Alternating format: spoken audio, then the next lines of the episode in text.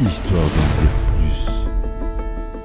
Moins 40 Chez le Nord. Tu m'as demandé, mon petit. Je te retourne contre le mur, je te baisse par tous les trous, je te défonce, je te m'intéresse, je te Ça, ça nous intéresse pas Arrêtez ça Arrêtez je- Ça nous intéresse pas Ça nous intéresse plus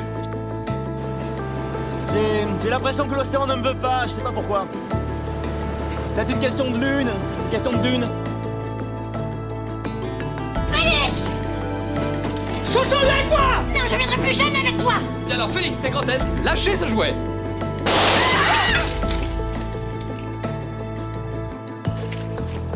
Ça va être tout noir. Ça va être tout noir Ça va être tout noir Enfin, le dernier mot. Vous, au moins, vous ne risquez pas d'être un légume, puisque même un artichaut a du cœur. Bienvenue sur Histoire d'en dire plus, Cinéma, le podcast. J'espère que vous allez bien. Aujourd'hui, on parle d'un film euh, popcorn, film pas forcément culte, mais euh, dont j'avais envie de parler, qui m'a marqué quand j'étais jeune, que j'aime regarder de temps en temps avec Sylvester Stallone dans les rôles principaux et Kurt Russell, c'est le cher dénommé Tango et Cash. Allez, c'est parti. Alors, Tango et Cash, c'est un film d'action américain réalisé par Andrei Konchalovsky et sorti en 1989. Il raconte l'histoire de deux policiers de Los Angeles, Ray Tango et Gabriel Cash, qui sont rivaux sur le terrain, mais doivent s'allier pour échapper à un piège tendu par un puissant trafiquant, de drogue, pardon, Yves Perret. Le film commence par une scène où Tango et Cash interviennent chacun de leur côté pour arrêter un convoi de camions transportant de la cocaïne. Ils se rencontrent sur les lieux et se lancent des piques, montrant leur rivalité. Plus tard, ils sont convoqués par leur supérieur qui leur annonce qu'ils sont suspendus pour avoir tué un agent du FBI infiltré lors de l'opération. En réalité, il s'agit d'une machination orchestrée par Perret qui veut se débarrasser des deux flics qui lui nuisent. Tango et Cash sont arrêtés et envoyés dans une prison de haute sécurité où ils subissent les violences des autres détenus et des gardiens corrompus. Avec l'aide d'un prisonnier nommé Nap Matt Sokowski, qui se révèle être le cousin de Cash, ils réussissent à s'évader de la prison en utilisant un plan élaboré par Tango. Ils se rendent chez Catherine, la sœur de Cash, qui leur fournit des armes et des vêtements. Ils décident ensuite de retrouver Perret et de prouver leur innocence. Ils découvrent que Perret possède un gigantesque usine souterraine où il fabrique de la drogue et des armes. Ils s'infiltrent dans le complexe et affrontent les hommes de main de Perret, ainsi que Requin, un tueur à gages engagé par Perret pour les éliminer. Ils parviennent à atteindre le bureau de Perret, où ils le trouvent en compagnie de Sokowski, qui se révèle être un traître travaillant pour lui. Perret leur explique qu'il a monté toute l'affaire pour se venger d'eux, car ils ont tué son frère lors d'une précédente arrestation. Il active alors une bombe qui doit faire exploser l'usine et les tuer. Tango et Cash réussissent à désamorcer la bombe et à se libérer. Ils poursuivent Perret jusqu'à une plateforme surélevée où ils le font tomber dans un générateur électrique qui le tue. Sokowski tente de s'enfuir en hélicoptère, mais il est abattu par Tango et Cash. Les deux policiers sont ensuite accueillis en héros par leurs collègues et leurs supérieurs, qui reconnaissent leur innocence. Le film se termine par une scène où Tango et Cash se serrent la main et se félicitent mutuellement pour leur travail. Voilà pour le résumé de ce film. Donc vous voyez que le scénario a rien d'exceptionnel. hein. Euh, c'est un scénario euh, classique euh, d'action, fond, fond de drogue, de mafia, de... Enfin, c'était un peu euh, la base d'un film d'action dans les années 80. Donc, euh, le titre français, donc Tango et Cash, comme le titre original. Titre québécois, bah, ils n'ont pas voulu respecter, eux, comme d'habitude. Donc, c'est Duo de choc. Merci, nos amis. Mais ça va, au moins, euh, j'ai vu pire. Réalisation Andrei Konchalovsky et Albert Magnoli, mais non crédité. Au scénario, donc, euh, Randy Feldman. L'image, on a Donald E. Torin. La musique est composée par Harold Faltermeyer. Le budget euh, assez confortable de 55 millions de dollars. Pour 1989, euh, c'est assez confortable. C'est produit par la Goober Peters Company et la Warner Bros. Distribué par cette même Warner Bros. C'est tourné en couleur 35 mm, de 35e, cinémascope, son Dolby. Le film dure 97 minutes. Il est sorti aux États-Unis le 22 décembre 1989 et il a fallu attendre jusqu'au 28 mars 1990 pour le voir arriver chez nous. Euh, Sylvester Stallone y joue le lieutenant Raymond, alias Ray Tango, du Los Angeles Police Department. Kurt Russell, donc Stallone qui est doublé en VF par Richard Darbois. Kurt Russell, doublé par euh, aussi son doubleur attitré Emmanuel Giacomi, joue le lieutenant Gabriel Gabe Cash, toujours du LAPD. On a l'apparition d'un des premiers rôles de Terry Hatcher, qui joue Catherine dit Kiki Tango. Jack Palance, qui joue le méchant Yves Perret, trafiquant de drogue et d'armes. Brian James joue Courrier ou André Requin.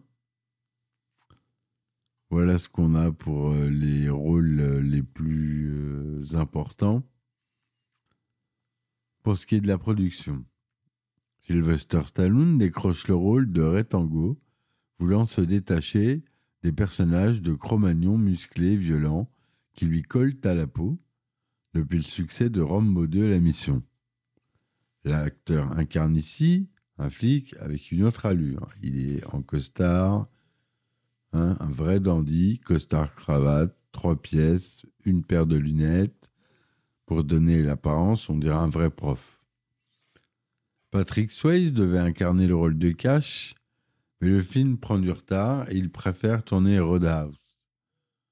Le rôle échoua finalement à Kurt Russell pour euh, le meilleur, je trouve qui, après avoir incarné des anti-héros depuis New York 97, euh, film culte, que je vous impose de voir si vous n'avez pas vu, souhaite s'imposer comme une star du film d'action attirant tout type de public.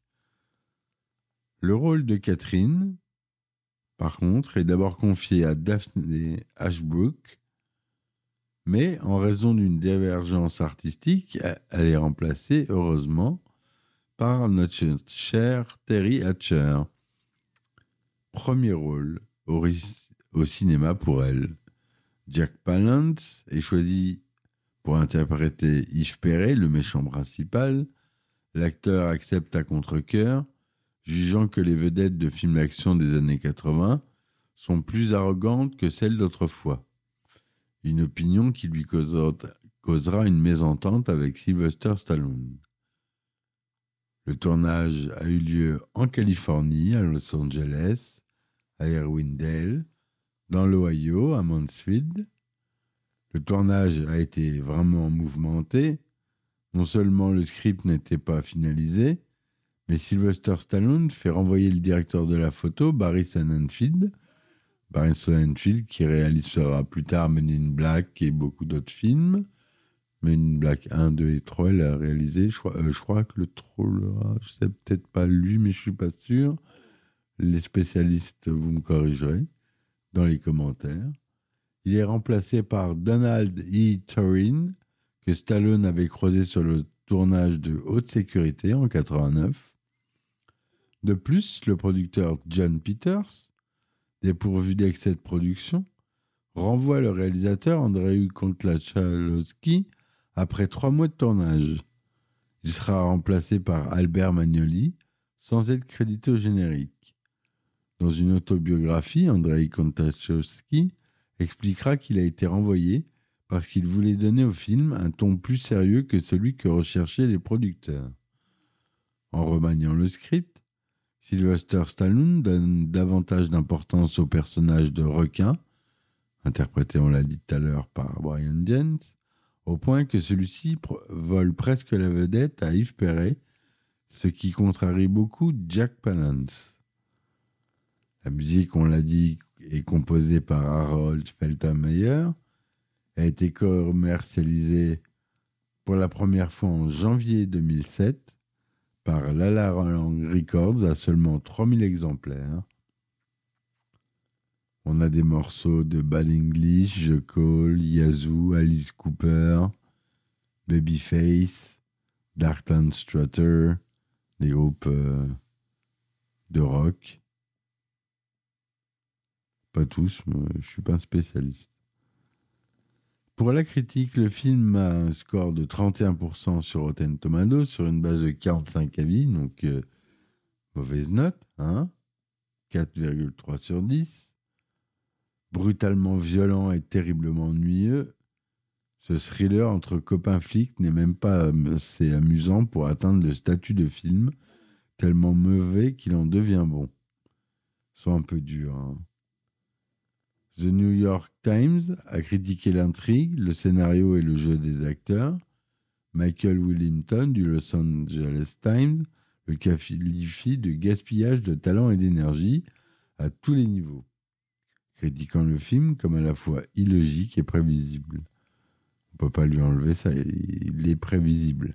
Ce film, il n'y a pas de surprise. David Kerr du Chicago Tribune a écrit qu'une des interprétations du film est une parodie sournoise d'un étranger rusé de l'état actuel culture américaine.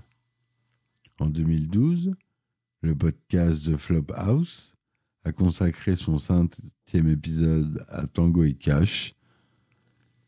Ils ont fait l'éloge comme moi d'un film passablement mauvais et du dernier film avant que l'ironie ne soit créée. Slate a ensuite classé cet épisode parmi les 25 meilleurs épisodes de podcast de tous les temps. Et donc, euh, j'essaye d'en parler sous un autre angle, mais écoutez ce podcast-là, mais il est en anglais, hein, par contre. Mais euh, vous écoutez Flophouse, c'est un très très bon podcast. Tango Cash rencontre un succès commercial, puisqu'il rapporte plus de 120 408 000 dollars de recettes, dont 63 aux États-Unis, pour un budget estimé à 55, on l'a dit tout à l'heure. En France, le succès est un peu moindre, puisqu'il cumulera que 896 000 entrées, ce qui n'est pas énorme.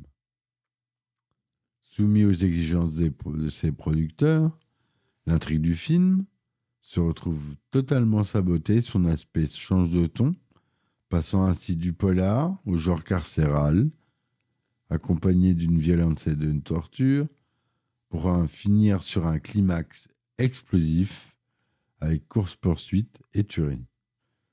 Considéré au départ comme un simple produit formaté pour casser le box-office, Tango et Cash devient une sorte d'ovni du cinéma d'action ficelé par des bagarres et les enjeux de ces deux stars principales.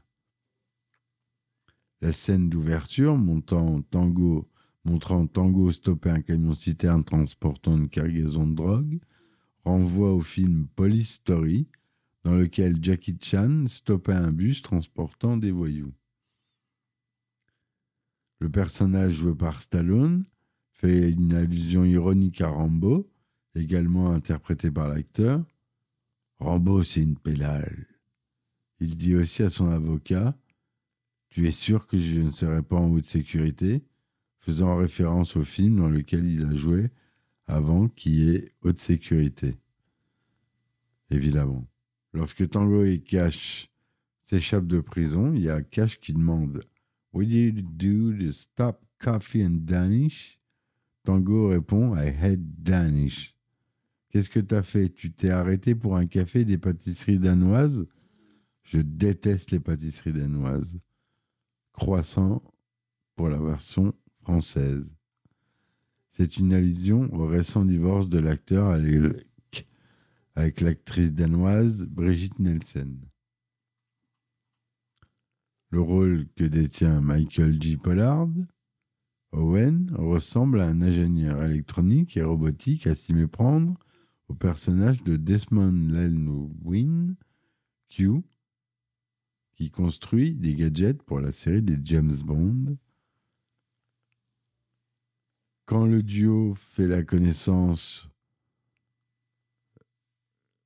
euh, sur le 4x4 suréquipé, Cash le compare avec un engin de la mort, une autre allusion à la course à la mort de l'an 2000, le film. De plus, le véhicule comporte les mêmes effets sonores que le Land Speeder de Luke Skywalker dans le premier Star Wars, mais aussi de la DeLorean de Retour vers le futur. Pour ce qui est du doublage, on en revient. Dans ce film, on a dit que Sylvester Stallone était doublé par Richard Darbois, sa voix officielle, et non Alain Dorval. Ce changement s'explique par le fait que la voix de Dorval était devenue une caricature des guignols de l'info par le euh, personnage de Monsieur Sylvestre. Oui, puisque c'est Alain Dorval, pardon, je me suis trompé. C'est Alain Dorval, la voix originale de Stallone dans Les Rambo. Et euh, c'est Richard Darbois, autre très grosse voix off, qui a repris le personnage pour ce film-là. Parce que depuis, effectivement, le monsieur Sylvestre qu'on voyait dans les guignols sur Canal a eu des problèmes de répercussion et donc la production française a eu cette décision.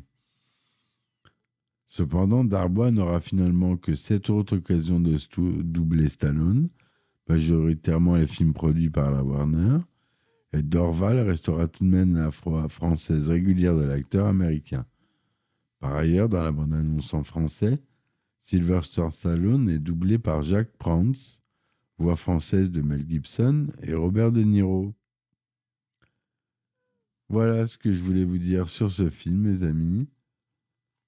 C'est pas un chef-d'œuvre, j'en conviens. J'ai fait une entorse à ce que je fais d'habitude, c'est-à-dire j'essaye de parler de films cultes. Il y a aussi les films popcorn que j'aime partager avec vous, et celui-là en est un. Les dialogues, euh, certaines répliques sont bien senties, les scènes d'action pètent bien, les coupes sont bien années 80, les mulets sont là, en tout cas pour Kurt Russell. J'aime beaucoup euh, cette ambiance des années 80-90. Pour moi, c'est l'âge d'or du cinéma d'action. Donc ce film euh, en fait partie et euh, je voulais vous en parler. Voilà, j'espère que cet épisode vous aura plu mes amis. Merci de m'avoir écouté. Soutenez-moi sur ma chaîne s'il vous plaît pour m'aider à continuer le podcast. Ça fait maintenant trois ans. Et je reçois peu d'aide, je vous le dis honnêtement. Et euh, si vous êtes prêt à vous investir, à, vous abonner, je propose des épisodes spéciaux et des anecdotes de tournage euh, que j'ai dégotées ici et là dans ma bibliothèque sont pas piqués des hannetons et que je mets euh, par abonnement. Donc c'est des abonnements très peu chers. Hein. On est à 2-3 euros l'abonnement, pas plus. Mais ça peut aider beaucoup la chaîne qui a un coût de fonctionnement évidemment. Donc euh, voilà. Merci de m'avoir écouté, les amis. Je vous dis à bientôt. À très vite. Et ciao, ciao. Histoire d'en dire plus. Moins 40 C'est le Nord. Tu m'as demandé, mon petit. Je te retourne contre le mur, je te baisse par tous les trous, je te défonce, je te règles, je te Ça, mets- ça nous intéresse pas Arrêtez ça Arrêtez je- Ça nous intéresse pas Ça nous intéresse plus J'ai j'ai l'impression que l'océan ne me veut pas, je sais pas pourquoi. Peut-être une question de lune, une question de dune. Chouchou, viens avec moi Non, je viendrai plus jamais avec toi. Et alors Félix, c'est grotesque, lâchez ce jouet.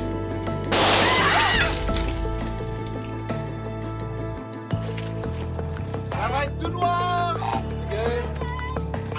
Ça va être tout noir. Ça va être tout noir.